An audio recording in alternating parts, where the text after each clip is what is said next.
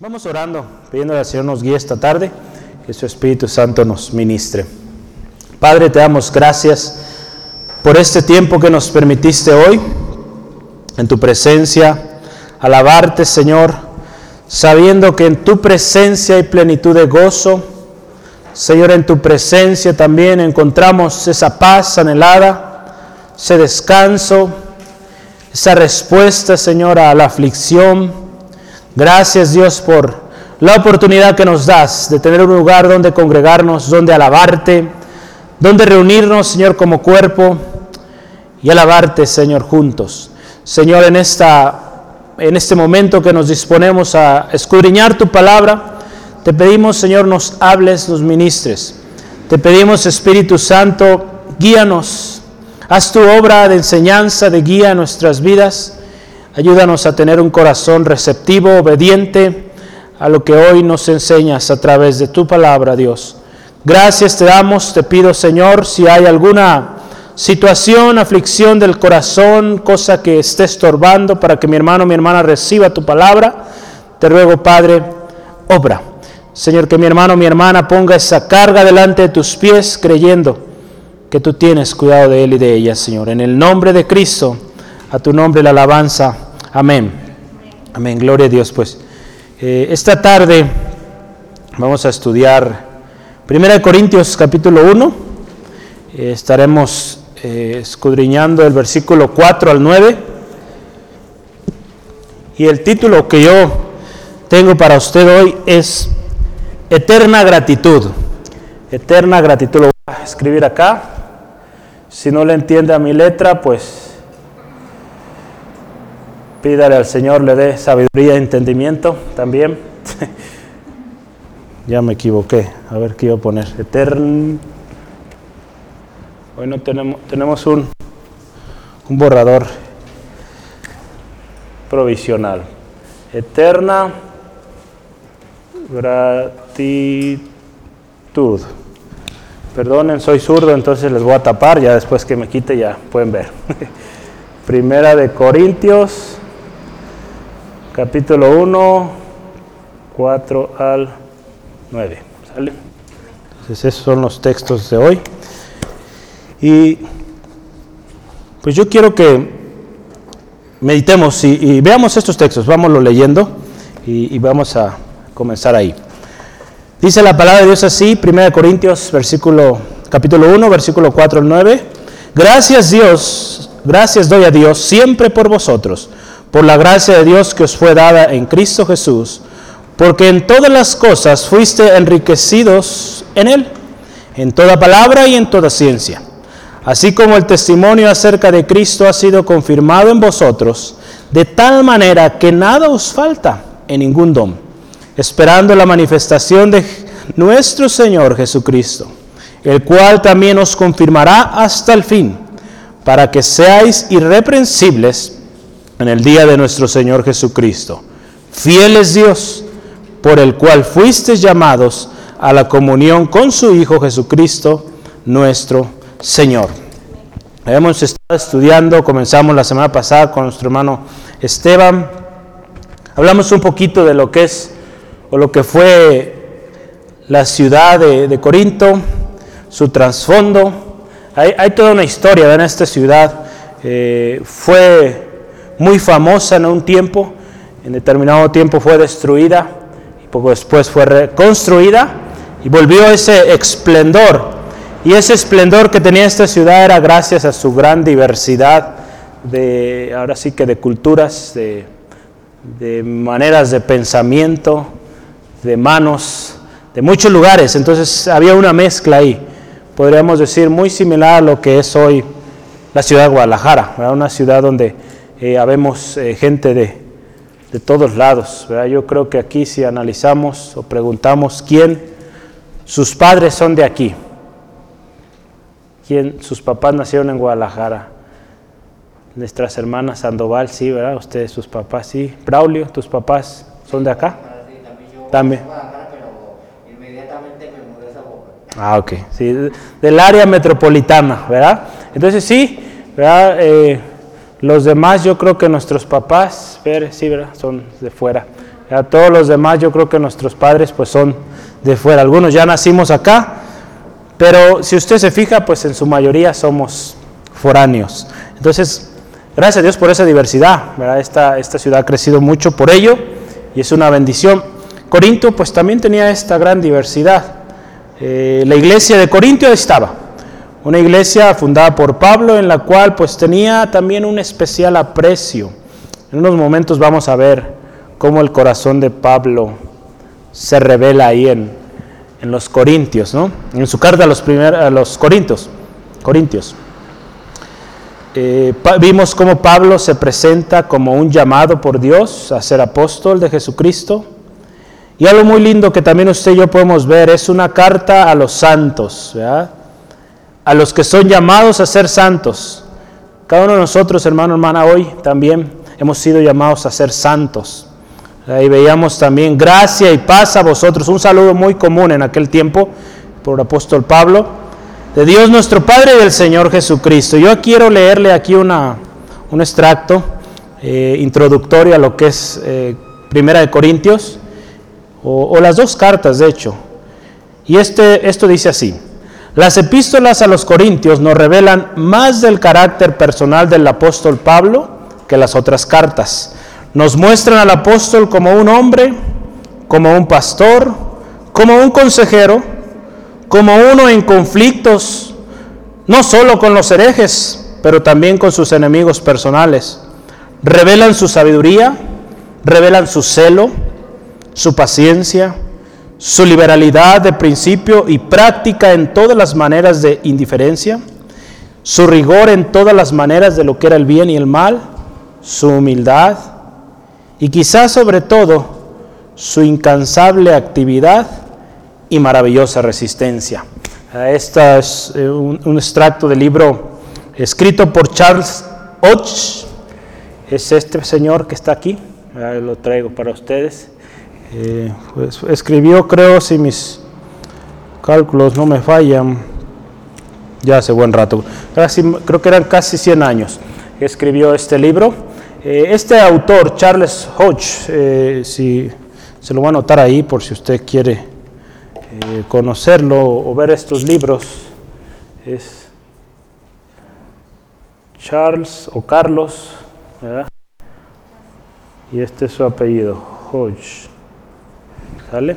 Eh, el libro que estamos, o el comentario bíblico que estamos tomando es el de Primera y Segunda de Corintios. Escribió muchos libros, pero los más notables o de los más conocidos de este hombre fue Primera, Segunda de Corintios y Efesios. Entonces, eh, cuando estudiamos Efesios, muy probable es que también usemos estas eh, referencias.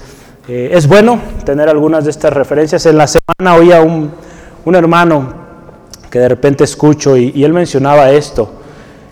Qué bendición tenemos, o qué preciosa bendición tenemos en este libro, que, es la palabra de Dios.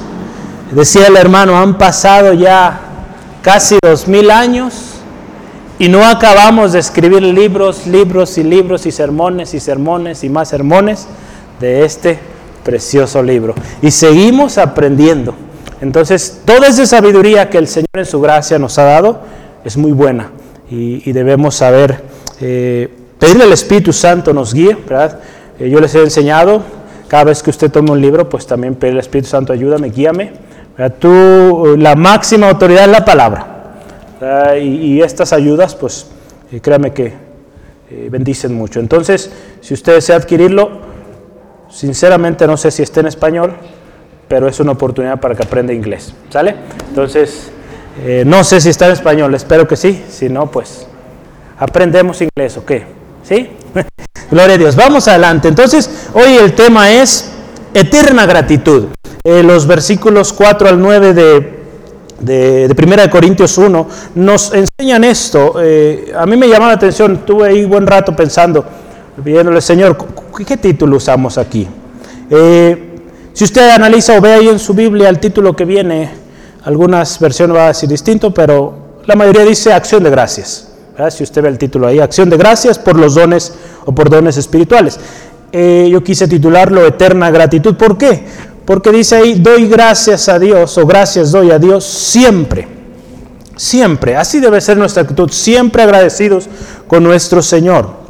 Un título también que yo podría añadir aquí es, gracias a Dios por la gracia en Jesucristo, por la gracia que Cristo Jesús nos vino a. Pablo conocía esta iglesia, ¿verdad? Estamos de acuerdo. Y tenía un especial aprecio a ellos. Veamos hace unos momentos cómo el corazón de Pablo se refleja en, este, en esta carta de manera tremenda. Mucho amor, un aprecio especial, pero en un momento también, yo creo agarró el fajo o agarró la vara, no sé qué habrá agarrado y les puso su buena, porque no estaban actuando de manera correcta. Había cosas que necesitan eh, arreglar. En, el libro de, este hermano me escribía que ahí imagínense que es como ese hijo muy amado, que tiene muchas virtudes, pero que también tiene sus defectos y que a veces hay que reprender, ¿no? Entonces, eh, yo creo que aquí todos tenemos muchas virtudes, pero hay cosas también en las cuales podemos mejorar, ¿no? Así los corintios. Eh, los corintios. Dios en su gracia, en su misericordia les llamó y había una riqueza preciosa en ellos. todos los dones estaban manifiestos ahí. Entonces, si usted y yo nos ponemos a analizar, era una iglesia muy completa. vamos a ver. Pablo expresa un agradecimiento a Dios especial por la gracia derramada en los hermanos de esta iglesia. La actitud de Pablo ante la gracia recibida de Dios por medio de Cristo nos enseña de cómo debe ser nuestra actitud. Si usted se fija, dice, gracias doy a mi Dios siempre por vosotros, por la gracia de Dios que os fue dada en Jesucristo. Esto nos enseña mucho de cómo debe ser nuestra actitud. Y también veremos, ¿verdad? conforme avanzamos en el estudio, ahorita yo solo estoy como dando destellos de lo que vamos a ver eh, más profundamente.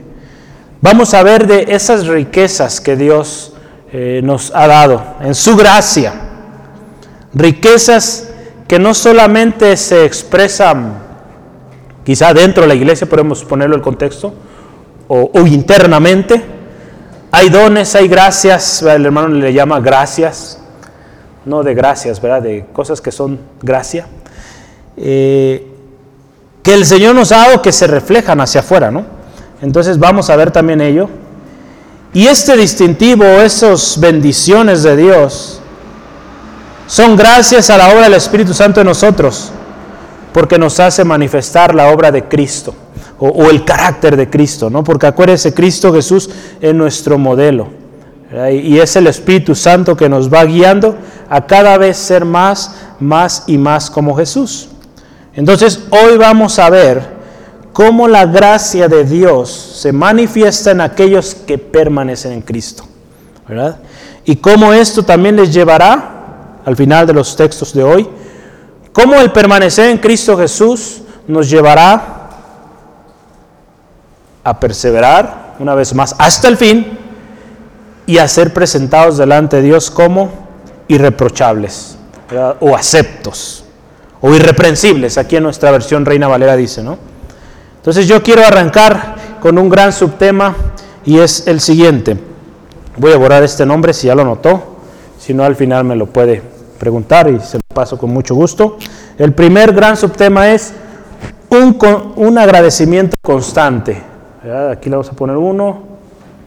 Un agradecimiento.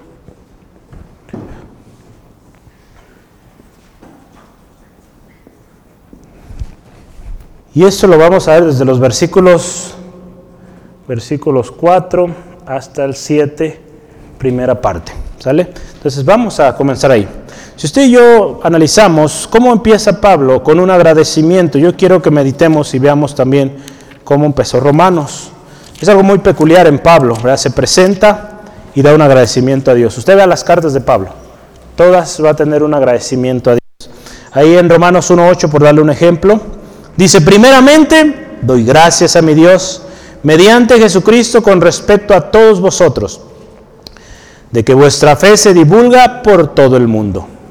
Pablo también ahí, enviando su carta a los romanos, da gracias a Dios por los hermanos en Roma, porque su fe se divulga. Entonces, qué hermoso tener un corazón siempre agradecidos. Yo este título lo puse así, un agradecimiento constante, porque nuestro agradecimiento a Dios debe ser constante. Aquí dice siempre, siempre. Qué importante que usted y yo seamos agradecidos con Dios en todo y por todo, siempre. Primera Tesalonicenses 5, 18, dad gracias a Dios en todo y por todo, porque esto es la voluntad del Señor por medio de Jesucristo. Entonces, siempre darle gracias, siempre darle gracias. Voy a anotarla ahí, Primera de Tesalonicenses, Primera de Tesalonicenses 5, 18. El motivo de gratitud de Pablo es ¿por? Porque la gracia de Dios fue dada en Cristo Jesús. Algo clave aquí, esa gracia de Dios derramada en nuestros corazones fue en Cristo estando en Cristo. Un favor, recordamos que es la gracia, un favor no merecido, otorgado por Dios. Esta gracia es manifiesta, fíjese, en dones y regalos palpables. Lo vamos a ver ahorita. Si usted se fija en la Reina Valera, este título, Acción de gracias por dones espirituales. Entonces, esa gracia de Dios derramada en nosotros se manifiesta también en dones que el Señor nos ha dado. Pero esta gracia, acuérdense, estamos hablando de que Pablo da gracias por la gracia, me parece hasta repetitivo ahí, pero son diferentes cosas, por la gracia de Dios derramada en Cristo. Entonces esta gracia, y sonará muy obvio, pero tenemos que tenerlo muy claro, esta gracia es solo posible o dada en Cristo. De otra manera no podemos tener esa gracia. Ahí en 1 de Timoteo 1:14, si me acompaña, nos habla de esto, de esa gracia que es en nosotros solo por medio de Cristo. O estando en Cristo 1:14 de 1 de Timoteo, dice la palabra de Dios así. Pero la gracia de nuestro Señor fue, fue más abundante con la fe y el amor que es en Cristo Jesús. La gracia del Señor abunda cuando estamos en Cristo. Estar en Cristo nos abre, fíjese, una total y tremenda o tremendo acceso a las bendiciones de Dios. Si usted y yo recordamos Efesios 2, 8 al 9, es por gracia que somos salvos. Es por la gracia de Dios que llegamos a salvación y venimos también a ser uno con Cristo, uno en Cristo y algo tan especial que por esa misma gracia también recibimos herencia. Ahí en Romanos 8:17 lo hemos eh, estudiado, que nos, nos ha hecho herederos y coherederos con Cristo. El hecho de estar en Cristo, fíjese, estamos hablando de un agradecimiento constante. Pablo daba gracias por todas las bendiciones que había en los Corintios, porque estaban en Cristo. Y así vamos a ver más adelante que había unos ahí que andaban medios tambaleantes, pero había un remanente, estoy seguro ahí, por el cual Pablo daba gracias. Y aún daba gracias yo creo que también por aquellos, porque con un propósito el Señor les tenía ahí. Entonces siempre debemos darle gracias a Dios. El hecho de estar en Cristo también significa que tenemos o vivimos o contamos con una nueva naturaleza, ¿verdad? Ahí en 2 Corintios 5, 17. De modo que si alguno está en Cristo, nueva criatura es. Las cosas viejas pasaron. Entonces estar en Cristo son muchas cosas. Nuevas criaturas, herederos y coherederos con Cristo, salvos, muchísimos beneficios más que podríamos ahí listar. Y esta naturaleza, fíjese, nos va a hacer abundar en dones y beneficios espirituales. Antes de, que estuviéramos en Cristo, si usted y yo analizamos aún mucho de las cosas que usted hoy hace, antes de venir a Cristo, yo creo que ni se imaginaba que las haría. Pero cuando vino a Cristo, el Señor le dio esa, esa gracia para hacer cosas preciosas, especiales para Él. Charles decía así, todas las virtudes son gracia Todas las virtudes que el Señor ha puesto en nuestras vidas es gracia. Dones de la gracia de Dios. Hace algunos años yo recuerdo que me costaba muchísimo, todavía me cuesta, pero ya no tanto, eh, por ejemplo, tocar batería. Y la persona que me enseñaba, mi maestro, decía, no, es que no, no tiene oído musical, no tiene lucha este niño. Gloria a Dios, Dios me lo dio. y ya no toco perfecto, pero mi oído ya entiende las notas, ¿verdad? entiende los ritmos. Entonces todo eso es, o todas esas virtudes que el Señor nos da, son gracia. Entonces, eh, eso es muy especial que siempre lo tengamos presente, que lo que el Señor nos ha dado es gracia, siempre. Si vivimos así, hermano, hermana, considerándolo así, créame que el Señor nos va a hacer cada día abundar más y más en esa gracia. Y aquí fíjese, ¿qué dice el apóstol Pablo en el versículo, versículo 4 y bueno, 5, fíjese, porque en todas las cosas fuiste enriquecidos en Él. Yo quiero que analizamos esto. Enriquecidos en todas las cosas. Ahí la nueva versión internacional dice, unidos a Cristo, ustedes se han llenado de toda riqueza. Unidos a Cristo, ustedes se han llenado de toda riqueza. Imagínense, de toda riqueza. Aquí nos habla, fíjese, del acceso total que usted y yo tenemos a las riquezas espirituales cuando estamos en Cristo. Yo aquí anotaba esto, riquezas que no se corrompen con el tiempo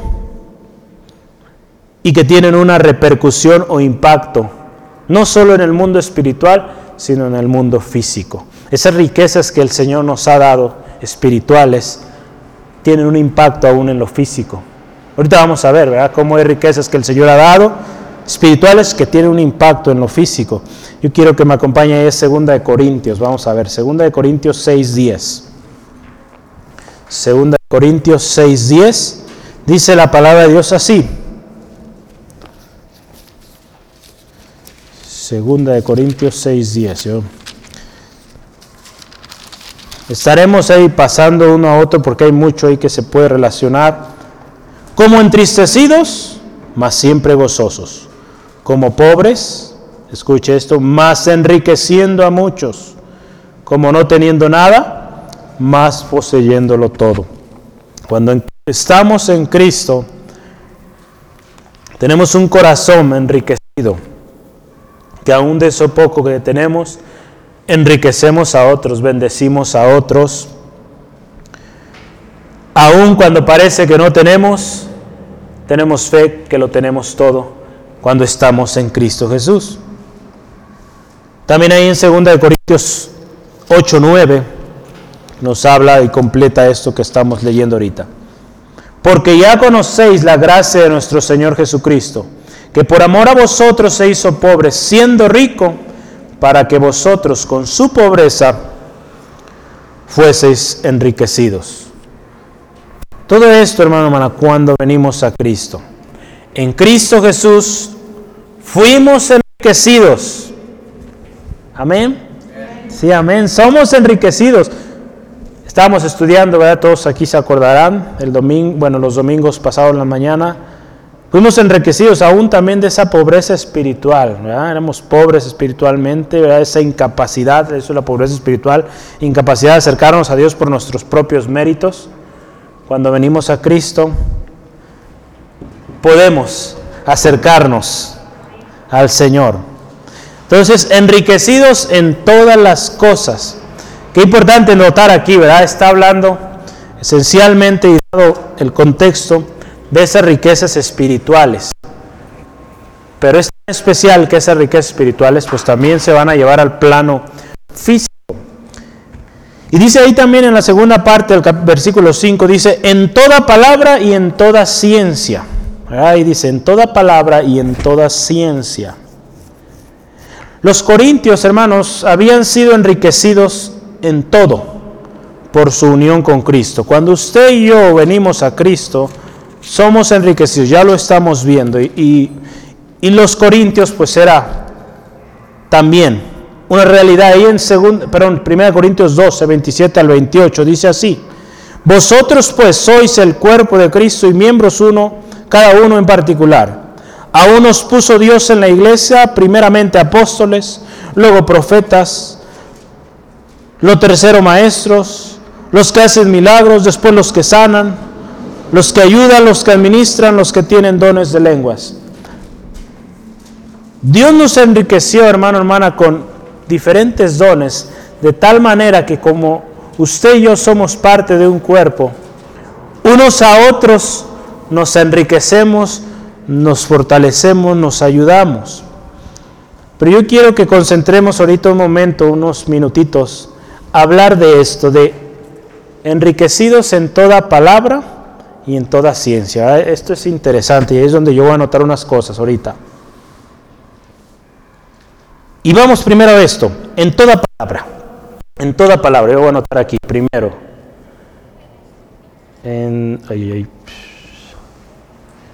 en toda palabra.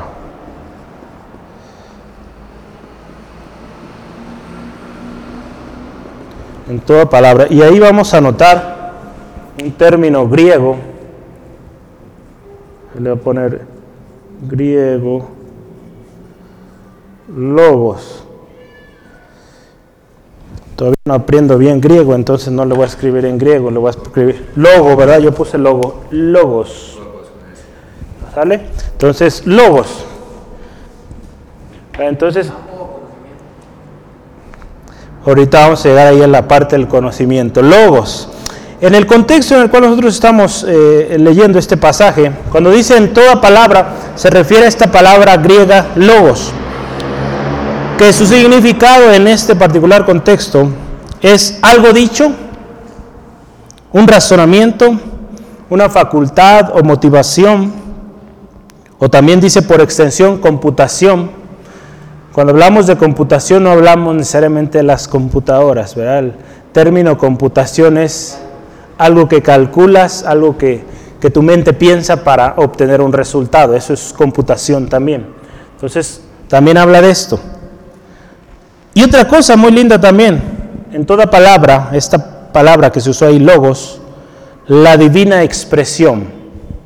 La divina expresión. ¿Cuál es la divina expresión? ¿Alguien sabe? O la divina palabra. La divina expresión. Logos o palabra también es expresión. A ver si, si, les, si les sirve un poquito lo que voy a escribir aquí. Juan 1.1. El verbo es la divina expresión de Dios, Jesucristo. ¿Sale? Entonces, divina. Así es. Algunas versiones lo mencionan como la palabra, en el principio de la palabra, la palabra era Dios. ¿eh? Vamos a poner aquí Jesús. Entonces, cuando hablamos de esta parte, logos, está hablando de, de todo esto que le vengo mencionando, algo dicho, un razonamiento, computación, la divina expresión de Dios, que es Jesucristo. Entonces, ya juntando todas estas palabras, el término logos, también aquí en nuestro español, en el español, traducido como palabra, nos habla, fíjese, del sentido de doctrina también. Entonces, también cuando dice que en toda palabra podemos decir en toda doctrina. ¿Cuál es esa doctrina? Pues la que los corintios habían aprendido. La doctrina, la palabra de Dios. ¿Sale? ¿Cómo ven? ¿Sí? ¿Vamos bien? La siguiente parte eh, dice ahí primero en toda palabra. Ahora vamos a ver en toda ciencia.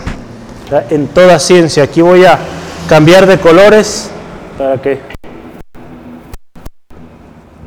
en toda ciencia. Ay, disculpe mi letra. Y va a ser aquí del griego. Del griego hay que usamos gnosis.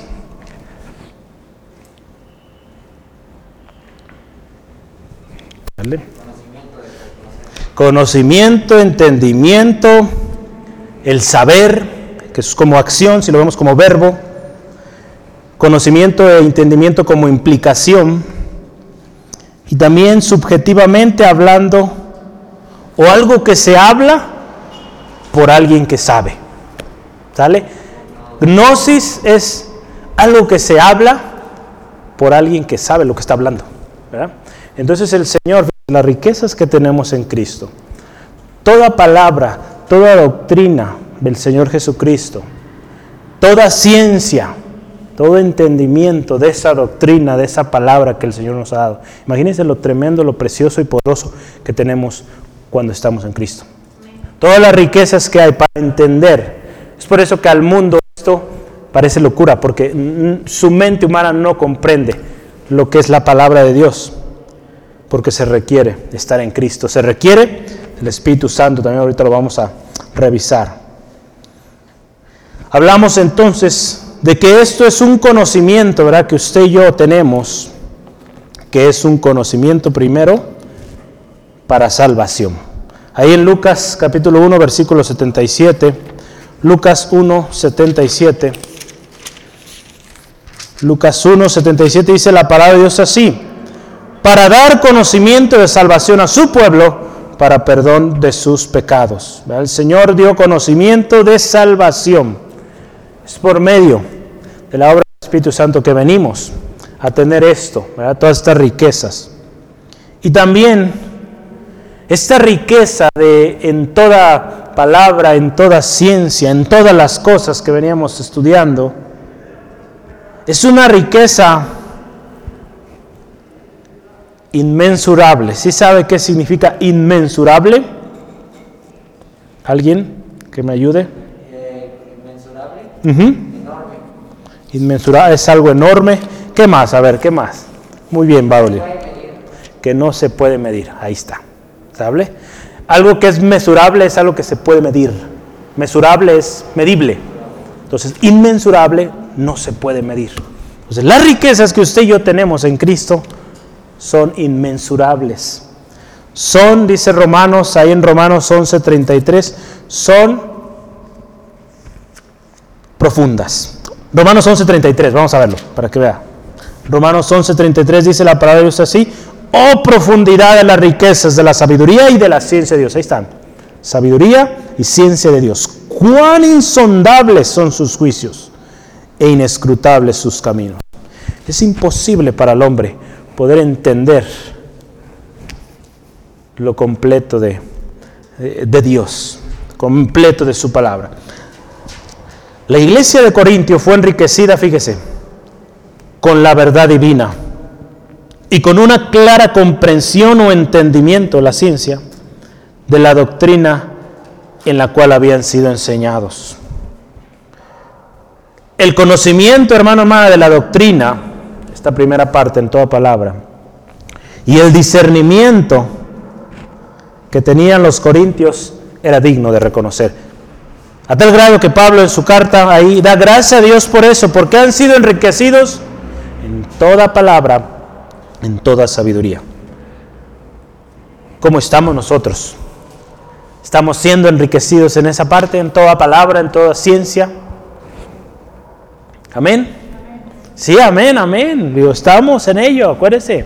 Nos estamos preparando y estamos pidiendo al Espíritu Santo nos hable. Es el motivo de estos estudios. Es el motivo también de nuestra lectura devocional cada día, nuestra preparación. Entonces usted está siendo enriquecida cuando va usted a la fuente, que es la palabra del Señor. Vamos adelante. La revelación de la verdad divina, Cristo, y el entendimiento espiritual solo pueden ser posibles cuando estamos en Cristo. Y algo tan especial es que todo es por gracia. La gracia de Dios en nosotros es algo que el mundo considera locura, pero que se nos ha sido revelado y esto representa una inmensurable riqueza. Yo quiero que me acompañe, esto lo vamos a ver yo creo que en una, no, yo creo que unas pues ya, ya me irá el hermano Steve en una o dos semanas o tres. Primera Corintios 1, 21. 1, 21 al 25. Vamos a leer esto. Es como un adelanto de lo que viene. Entonces no se lo pierda porque va a estar bueno ese día. Siempre va a estar bueno. Entonces eh, no se pierda ninguno. 1 Corintios 1, 21 en adelante. Vamos a leerlos. Pues ya que en la sabiduría de Dios, el mundo no conoció a Dios de día, perdón, a ver, pues ya que en la sabiduría de Dios, el mundo no conoció a Dios mediante la sabiduría, agradó a Dios salvar a los creyentes por la locura de la predicación. Porque los judíos piden señales y los griegos buscan sabiduría. Pero nosotros predicamos a Cristo crucificado. Para los judíos ciertamente tropezadero y para los gentiles locura. Mas para los llamados, ¿cuántos llamados hay acá?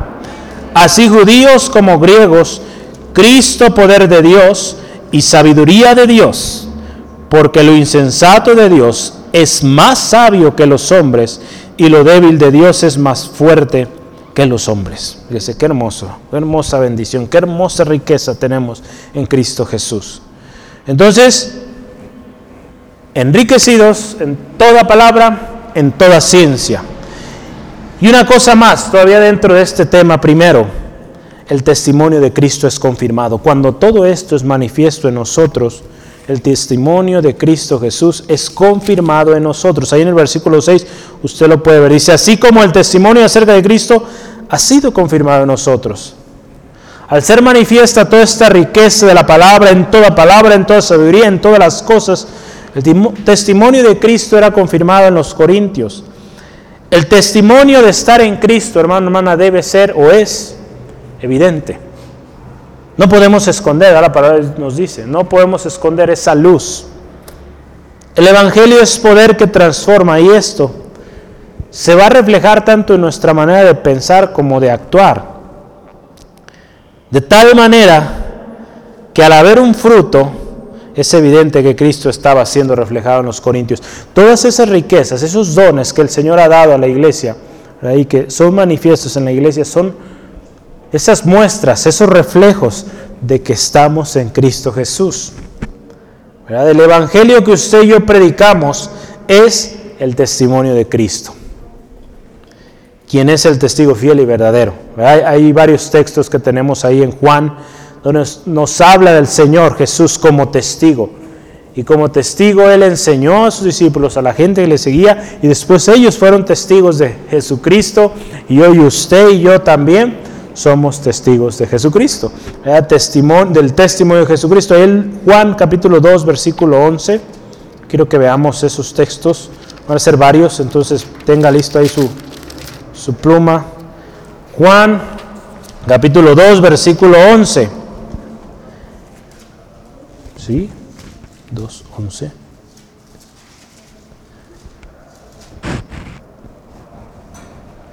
Vamos a ver. Creo que no es 2. Permítame un segundo.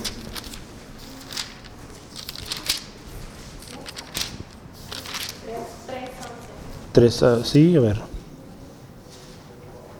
Sí, así es, perdón, es Juan 3.11, 3.11, gracias. Juan 3.11 dice la palabra así, de cierto, es cierto te digo, que lo que sabemos, hablamos, y lo que hemos visto, testificamos y no recibís nuestro testimonio. Jesús ahí hablando con Nicodemo, lo que vemos, eso testificamos. Lo que Jesús sabía del Padre, eso testificaba. Juan 3, 32 y 33 también. Dice, y lo que vio y oyó, esto testifica. Nadie recibe su testimonio. Y el que recibe su testimonio, este atestigua que Dios es veraz. Juan 2, perdón, 3, 32 y 33. ¿eh? Entonces Jesucristo, un testigo fiel, nosotros también testigos o damos testimonio de que Cristo Jesús, de que Cristo Jesús es real y que su testimonio es verdadero. Y último ahí, Juan 8, 13 al 14. Juan 8, 13 al 14.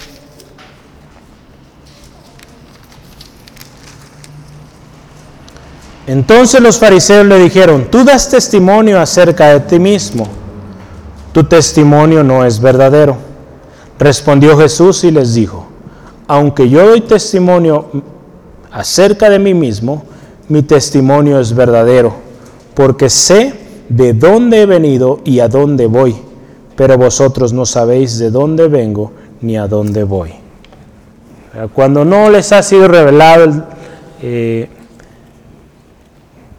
cuando no les ha sido revelado la palabra, en este caso a los fariseos, escribas fariseos, no les había sido revelado, pues no entendían ¿verdad? quién era Jesucristo, de dónde venía y a dónde iba, como decía el Señor Jesucristo. Pero cuando usted y yo venimos a Cristo, nuestros ojos son abiertos y entendemos quién es Jesucristo y comenzamos a dar testimonio de Él. Los discípulos fueron testigos del testimonio de Cristo y esto predicaban. Hoy han pasado ya casi dos mil años y usted y yo seguimos predicando el testimonio del Señor Jesucristo. El testimonio acerca de Cristo en nosotros es confirmado a través de la obra del Espíritu Santo. Cuando usted y yo estamos en Cristo, el Espíritu Santo obra en usted y tiene todos estos dones, todas estas cosas, todos estos regalos preciosos de tal manera que usted y yo somos reflejo, testigos del Señor Jesucristo. El Espíritu Santo quien nos enseña todas las cosas y nos guía a toda verdad, es quien confirma ello. Fíjese, hay unas palabras aquí del autor también que dice, es algo bueno contemplar el Evangelio, fíjese, como ese sistema de verdad en el eternal logos o revelador que ha sido dado a conocer. Si, si comprende, lo voy a leer una vez más. Mire, escuche otra vez. Es algo bueno contemplar al Evangelio como ese sistema de verdad en el eternal logos o revelador que ha sido dado a conocer. El Evangelio que usted y yo predicamos, lo podemos, ver como ese sistema de verdad que enseña ese eternal logos, la divina expresión Jesús. El Evangelio que usted y yo predicamos es Jesucristo, y veíamos hace rato, hace rato en Romanos. Predicamos a Jesucristo, Jesucristo crucificado. Entonces, eso es lo hermoso, hermano, hermana, que usted y yo, cuando prediquemos el Evangelio y las buenas nuevas, es Cristo, no nosotros.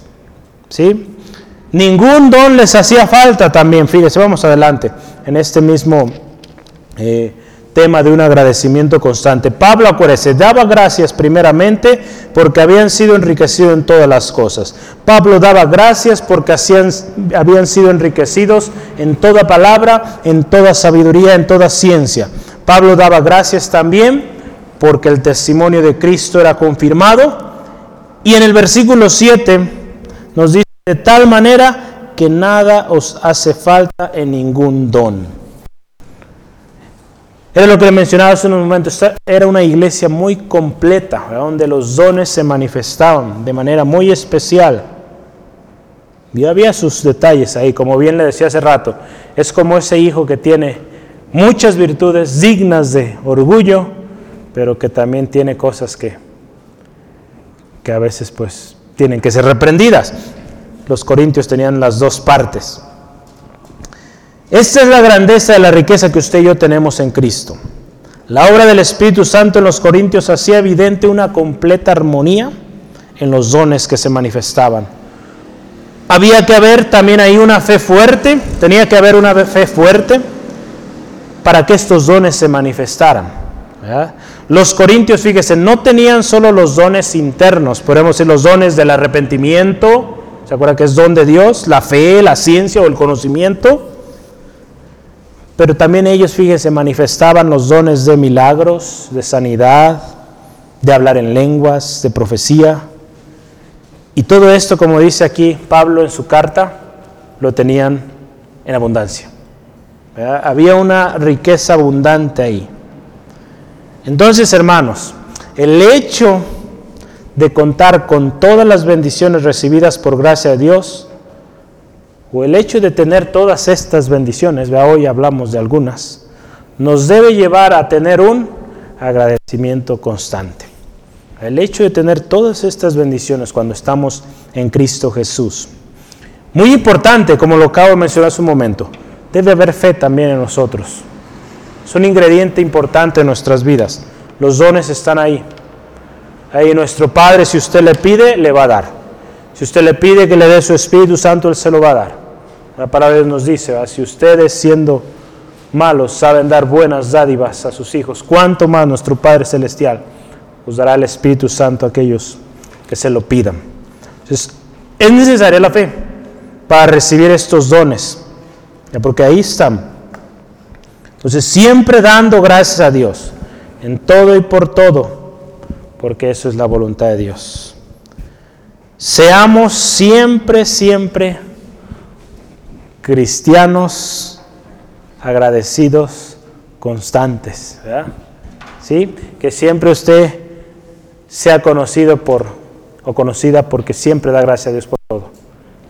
¿Cuántas veces nos va a costar difícil, nos va a costar mucho, perdón, dar gracias a Dios por alguna circunstancia que estemos pasando? Pero créame que en su momento usted entenderá si usted le agradece a Dios por aquello. Si nos ponemos a quejarnos, pues, pues va a ser peor, ¿no? Entonces mejor darle gracias a Dios por aquello y el Señor que es tan precioso, tan especial, nos va a fortalecer. Vamos adelante, yo quiero avanzar porque si no el tiempo se nos va y vuela. Voy a borrar esto ya. Vamos a pasar a un siguiente tema. Si vamos bien, si va comprendiendo, nos regresamos. ¿Sí? ¿No entiende? Oh, oh, nos regresamos. No, no, Otra vez podemos empezar, no, no pasa nada. Podemos ir a las 9 o 10 de aquí, no se crean. No, no.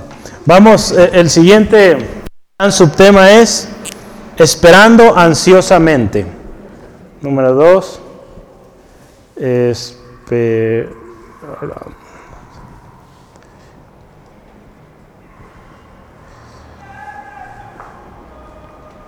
Esto lo vamos a ver versículos 7b o la segunda parte al 8.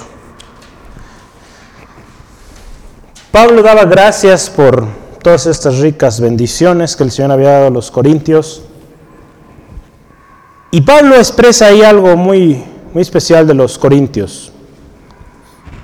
Y dice ahí en la segunda parte del versículo 7, dice, esperando la manifestación de nuestro Señor Jesucristo antes de eso, fíjese, de tal manera que nada os falta, de ningún don. Y dice ahí, esperando la manifestación de nuestro Señor. En la nueva versión internacional dice, esperan con ansias. En la Reina Valera, la que tenemos hoy, usted y yo, dice solamente esperando, ¿verdad? Esperando la manifestación. Esperando la manifestación. Esta versión que yo utilicé esperando ansiosamente es la Biblia de las Américas. Me gustó mucho esto porque nos habla de que con ansias esperamos eso, o debemos todos esperar la venida de nuestro Señor Jesucristo. El vivir en la abundancia de dones, de los dones distribuidos o repartidos por Espíritu Santo, nos debe llevar, fíjese, a dos cosas. Yo, yo lo escribí así. El vivir en estos dones del Espíritu Santo nos debe llevar a vivir una vida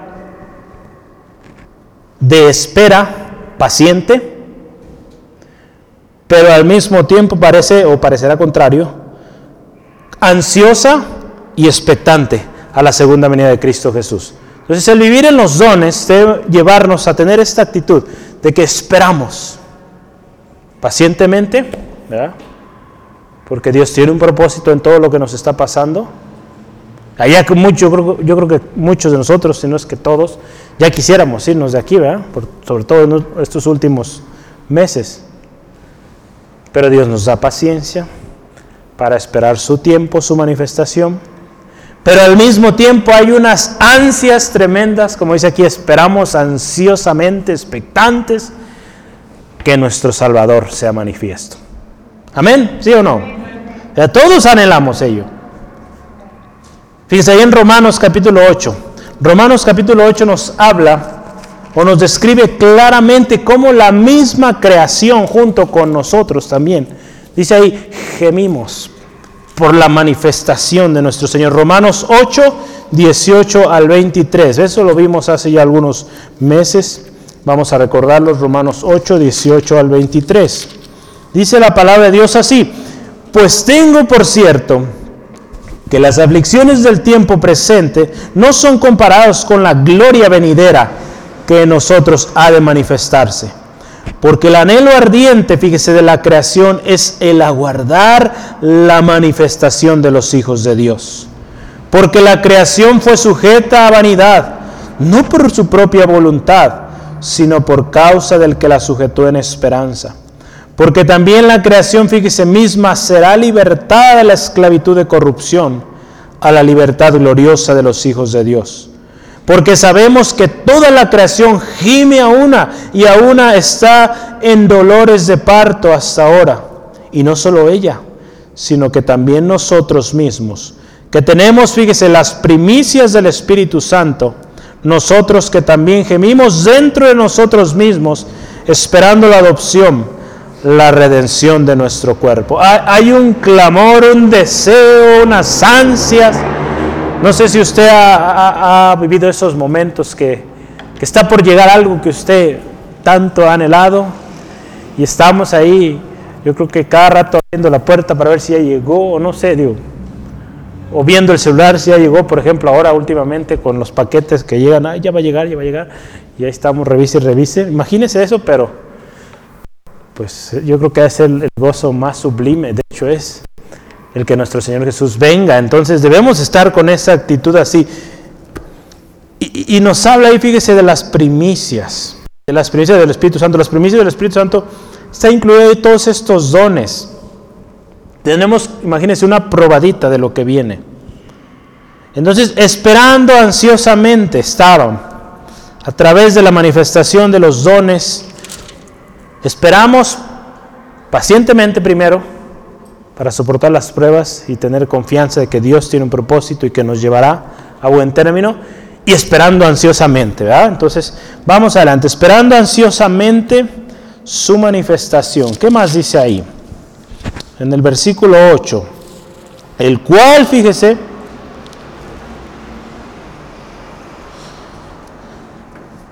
os confirmará hasta el fin para que seáis irreprensibles en el día de nuestro Señor Jesucristo.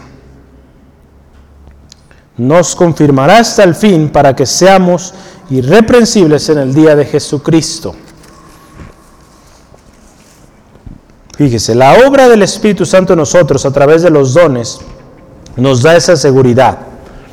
Cuando usted y yo manifestamos los dones, hay ese sentido de que vamos bien, vamos por el camino correcto, estamos trabajando, estamos como esos obreros diligentes trabajando, que cuando llega el Señor los encuentra trabajando y pues qué bendición, como aquellas eh, vírgenes con su lámpara encendida, con aceite, listas. Entonces, eso de que haya dones en nosotros nos mantiene, podemos decirlo, ocupados y sabiendo que estamos caminando correctamente. Yo quiero que anote ahí, por tiempo ya no alcanzamos Efesios 1, 13 al 14. Pero fíjese, aquí nos habla, nos confirmará, ahí dice, el cual os confirmará hasta el fin. Yo le voy a pedir que me ayude aquí. ¿Quién nos confirmará hasta el fin? ¿Quién nos confirmará hasta el fin? Vea el contexto, el texto anterior, los textos posteriores, ¿quién nos va a confirmar?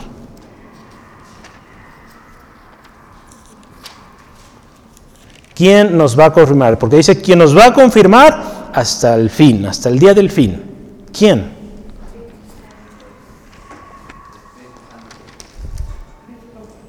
Vean ahí sus textos. ¿Quién?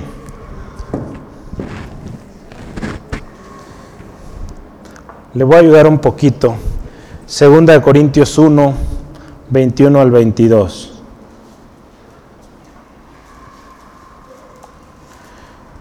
Segunda de Corintios 1, 21 al 22. Y usted me dice, ¿quién? Dios, así es. Dios es quien nos va a confirmar hasta el fin. Fíjese, ahí en 2 Corintios 1, 21 al 22 dice, y el que nos confirma con vosotros en Cristo, acuérdense, estamos hablando en Cristo, y el que nos ungió es Dios, el cual también nos ha sellado y nos ha dado las arras, o las primicias, veíamos hacerlo también, del Espíritu en nuestros corazones. Entonces es Dios quien nos va a confirmar, estando en Cristo, claro está. ¿Sale? Entonces al estar en Cristo y tener el Espíritu Santo, que son las arras de nuestra herencia, somos confirmados por Dios. Y dice aquí hasta el final, o sea, preservados, hermano, hermana, confirmados hasta el fin. Hasta ese final que precederá a la venida de Cristo. Entonces vamos a ser eh, preservados hasta ese momento para que cuando venga el Señor Jesús seamos confirmados. Que Dios diga, sí, este es mi hijo, este es mi hija. Porque estuvimos en Cristo y porque hay ese sello de su Espíritu Santo. De tal manera que también dice ahí la palabra, seremos irreprensibles. Irreprensibles. Seremos irreprensibles. ¿Qué, dice ahí irreprensibles en la nueva versión internacional? Dice, seremos irreprochables. Eh, no habrá reproche, en Cristo. En la versión, eh, la Biblia cristiana estándar, dice blameless, ¿verdad? o sin culpa. Eh, seremos presentados delante de Dios sin culpa en el día de nuestro Señor Jesucristo. El día que lleguemos al juicio final, seremos recibidos como irreprensibles por haber permanecido en Cristo, por haber recibido y vivido en esa gracia sublime. Dios, hermano, hermana, nos confirmará y seremos presentados irreprensibles, sin culpa, sin pecado. Porque Cristo Jesús lo hizo posible cuando estamos en Él. Vamos a ver esto, eso, es otra frase que yo quiero que ponga mucha atención, que me diga si, si logra captar. E, este hermano tiene una, manera muy peculiar de escribir, me gusta mucho, pero a veces cuesta entender ahí su, su escritura. Entonces, voy para allá, vamos a leerlo. Dice así, cuando recordamos por un lado cuán grande es nuestra culpa y por el otro lado, cuán peligro es el, el que estamos por nuestro pecado, concluiremos que solo la justicia de Cristo y el poder de Dios pueden asegurar nuestra perseverancia y presentación sin culpa en el día de nuestro Señor Jesús. ¿Cómo ves? ¿Sí? ¿Más o menos? ¿O lo leo otra vez? Ustedes díganme. ¿Otra vez? Va, otra vez. Cuando recordamos, por un lado, cuán grande es nuestra culpa. Y por otro lado también, cuán peligro es en el que estamos por nuestro pecado, concluiremos que solo la justicia de Cristo y el poder de Dios pueden asegurar nuestra perseverancia y presentación sin culpa en el día de nuestro Señor Jesús. Entonces, cuando nos ponemos a analizar nuestra condición, en otras palabras, humana, pecaminosa, necesitados de Dios, terminamos cayendo a esa gracia de nuestro Señor. Esa gracia que es en Cristo Jesús, la cual nos permitirá llegar al final, preservarnos, permanecer hasta el fin y ser presentados sin culpa delante de nuestro Dios. Eso es algo tan especial. ¿Y cómo terminamos hoy? ¿Cómo terminamos hoy? El último versículo. Número 3.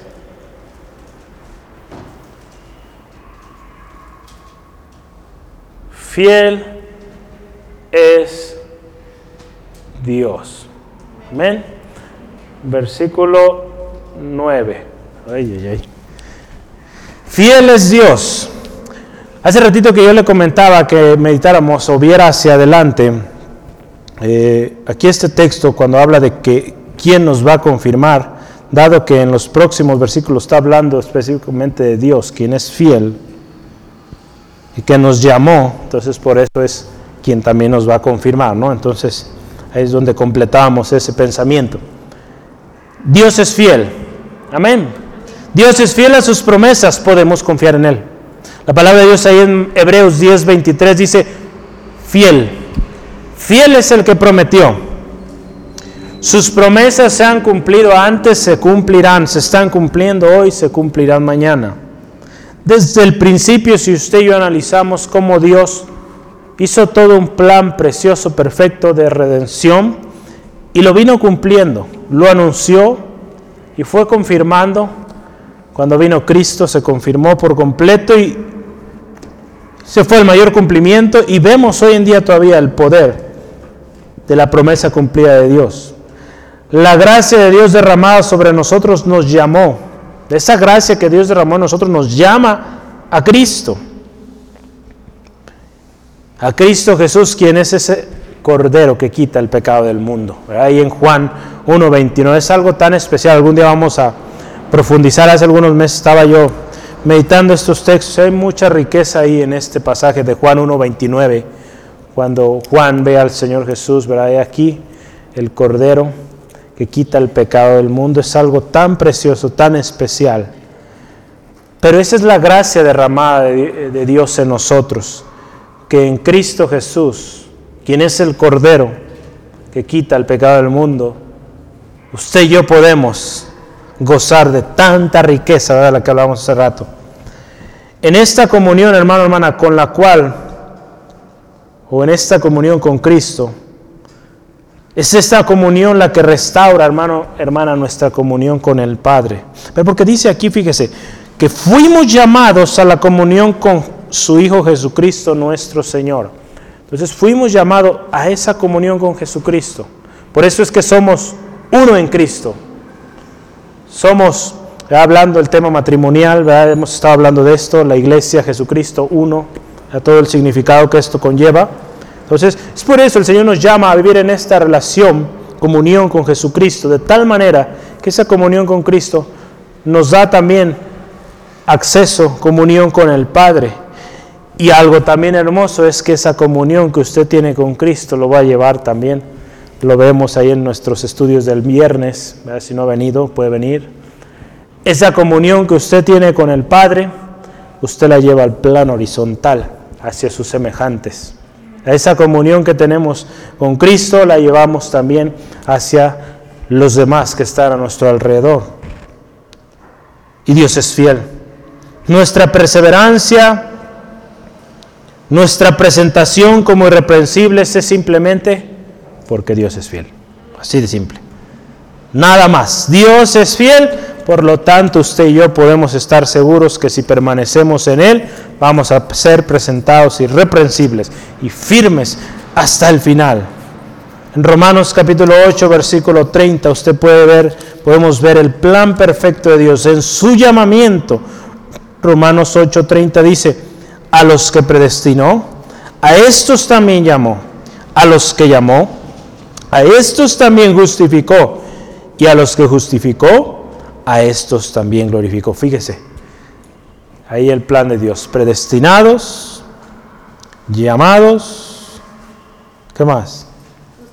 Justificados y glorificados. Cada etapa de nuestra vida, ahí está representada. Qué hermoso nuestro Dios. Dios nos llamó a tener comunión con su Hijo y a ser como Él. A tener comunión y a ser como Jesucristo. En Romanos 8, 29 usted lo puede ver. Romanos 8, versículo 29 dice, porque a los que antes conoció, también los predestinó. Fíjese, para que fuesen hechos conforme a la imagen de su Hijo, para que Él sea el primogénito entre muchos hermanos. Esta comunión con su Hijo, que debe ser constante, nos llevará a perseverar y a ser hallados sin culpa en el día final. Yo quiero terminar con esta pregunta. ¿Cómo podrían apostatar y perecer aquellos que permanecen, que permanecen en esta relación con el eterno Hijo de Dios? A ver, lo voy a leer una vez más. ¿Cómo podrían apostatar y perecer aquellos que permanecen en esta relación con el eterno Hijo de Dios? ¿Cómo? Definitivamente no hay manera de que aquellos que permanecen en esta comunión con el Hijo de Dios, el eterno Hijo de Dios, no hay manera de que puedan apostatar, ni mucho menos perecer, si permanecen en el Señor, ¿verdad? Si permanecen en esa relación. Entonces es por eso, hermano, hermana, que animamos a poner nuestra mirada en Cristo Jesús, no en el hombre, en Cristo, porque de otra manera, pues estamos en peligro. ¿Sale? Entonces, yo quiero concluir, tengo aquí unos pensamientos, solo los leeré y meditemos un poco juntos. Seamos siempre agradecidos por la gracia de Dios derramada en nosotros. Estar en Cristo es un motivo para estar siempre agradecidos. Su gracia nos llamó y nos trajo una nueva vida en Cristo, una vida llena de riquezas abundantes. Y todo esto por gracia, sin merecerlo. Las obras o la obra del Espíritu Santo en nosotros nos lleva a manifestar los dones que muestran el testimonio de Cristo en nosotros. Pidamos al Espíritu Santo nos enseñe y nos guíe a que seamos una iglesia que manifiesta los dones, que manifiesta el testimonio de Cristo Cristo lo hizo posible, la gracia de Dios confirmó, nos confirma con Cristo. Ahora nos corresponde a nosotros proclamar este Evangelio que es el testimonio de aquel que es fiel y verdadero. Mantengamos, dice la palabra, nuestra esperanza sin fluctuar, sabiendo que Dios es fiel. Fiel es el que prometió y seremos glorificados cuando llegue el tiempo. Amén. Nunca olvide, hermano, hermana, nunca olvidemos que es por gracia, es por la gracia de Dios, por medio de Jesucristo que tenemos todas estas riquezas. Seamos siempre agradecidos. Vivamos siempre en comunión con el Hijo de Dios, con Jesucristo. Amén. Y yo le voy a dejar una última tarea. Estamos en una escuela, en un estudio bíblico. Bueno, no es, bueno, podemos decir la escuela yo le voy a dejar una tarea. Antes de que oremos, yo quiero que lo va a buscar, yo espero. Yo busqué ahí algunas versiones, pero no la hallé. Entonces, pues, le voy a poner a trabajar un poquito más.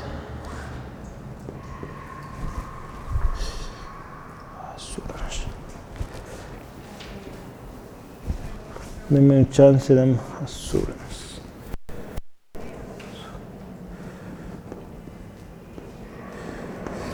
Va a buscar ese canto.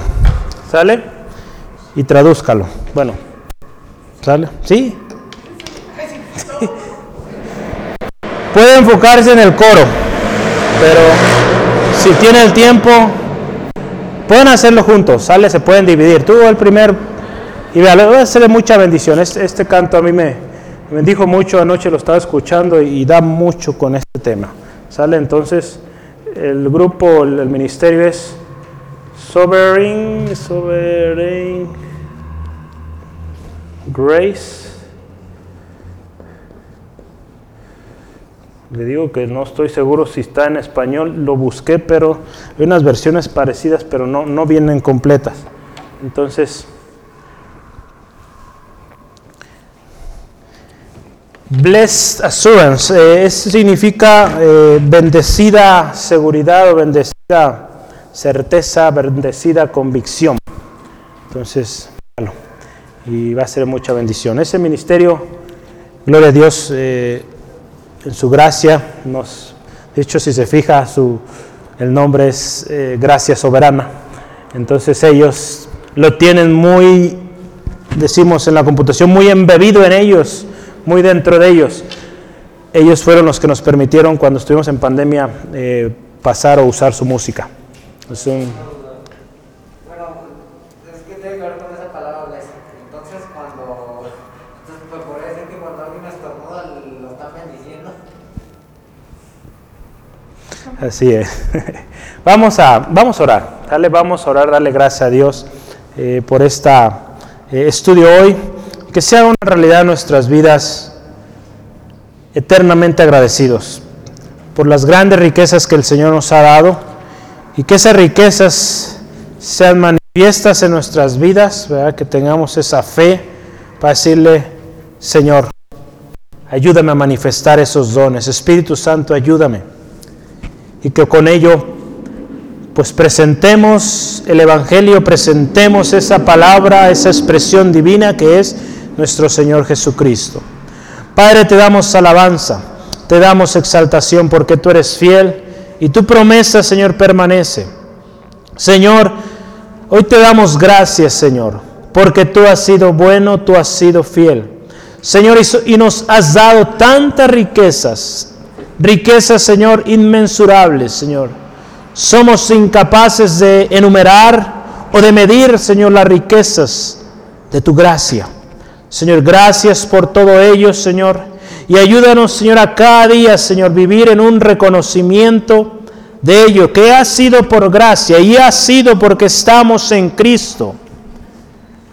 No porque lo hayamos merecido, sino por una gracia, algo no merecido que nos fue otorgado. Ayúdanos, Señor, a reflejar en nuestras vidas, a través de lo que hacemos, de cómo pensamos, de cómo hablamos, que reflejemos ese testimonio del Señor Jesús, quien es nuestro Salvador.